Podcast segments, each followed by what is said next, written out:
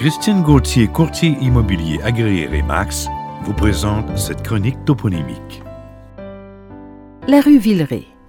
Louis Rouer de Villeray, 1628-1700, membre du Conseil souverain de la Nouvelle-France en 1663 et contrôleur de la Compagnie du Canada en 1685.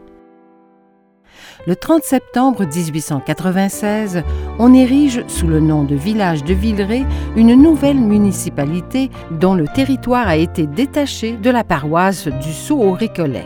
Le 30 novembre 1905, le village de Villeray est annexé à la ville de Montréal et son territoire est réuni à celui du quartier Saint-Denis.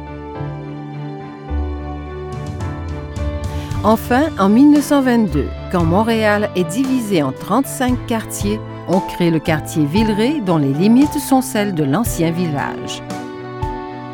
La rue Villeray, baptisée le 29 mai 1911. Cette chronique toponymique est rendue possible grâce à la collaboration de Christine Gauthier, courtier immobilier agréé Remax. Pour la rejoindre, composez le 514 570 44 44.